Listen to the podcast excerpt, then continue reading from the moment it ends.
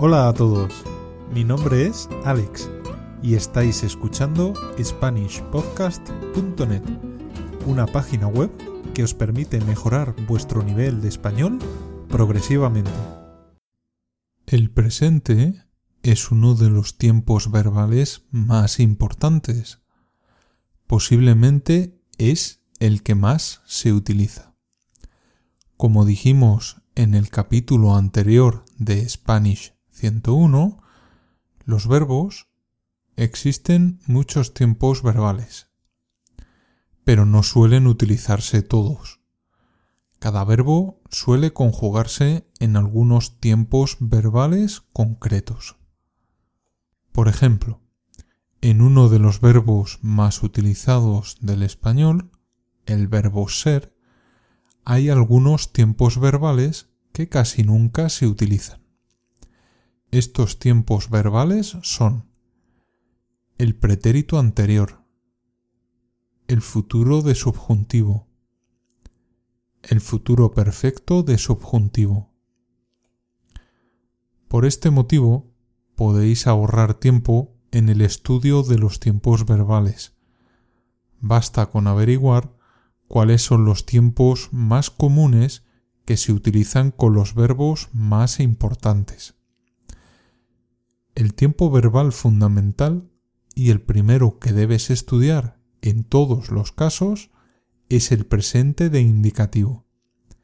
Este tiempo verbal se utiliza para hablar de acciones que ocurren en el mismo momento que se está hablando. Por ejemplo, yo como, yo bebo. Tú comes. Tú bebes. Él come. Ella come. Ella bebe. ¿Por qué es importante? Porque el presente de indicativo no solo se utiliza para hablar de cosas que ocurren en el mismo tiempo que se habla también se puede utilizar para expresar cosas que ocurren frecuentemente, expresar acciones futuras, expresar órdenes, expresar cosas que ocurrieron en el pasado. Por ejemplo, escucha estas frases. Yo como a las dos de la tarde. Cuando dices esta frase, estás indicando que esa es la hora a la que comes habitualmente. Es una acción frecuente. María y Miguel se van de vacaciones a Japón. Con esta frase quieres decir que María y Miguel irán de vacaciones a Japón en el futuro. Vas a tu habitación y estudias. En este caso estás dando una orden. Aunque no es lo más correcto, su uso es muy frecuente en el habla cotidiana. Ayer estaba con Miguel en el parque, viene un perro y me muerde. En este caso, estamos utilizando el presente para hablar de una frase que ocurrió en el pasado.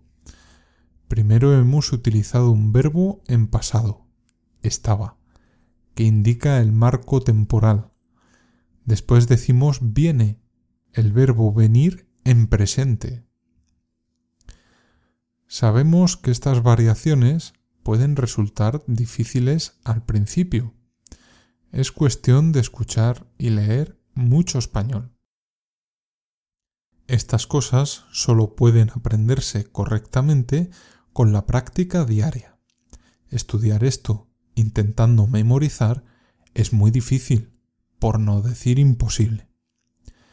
Resumiendo, asegúrate de aprender muy bien el presente de indicativo de los verbos. Es fundamental dominar este tiempo verbal. Poco a poco puedes ir aprendiendo los demás.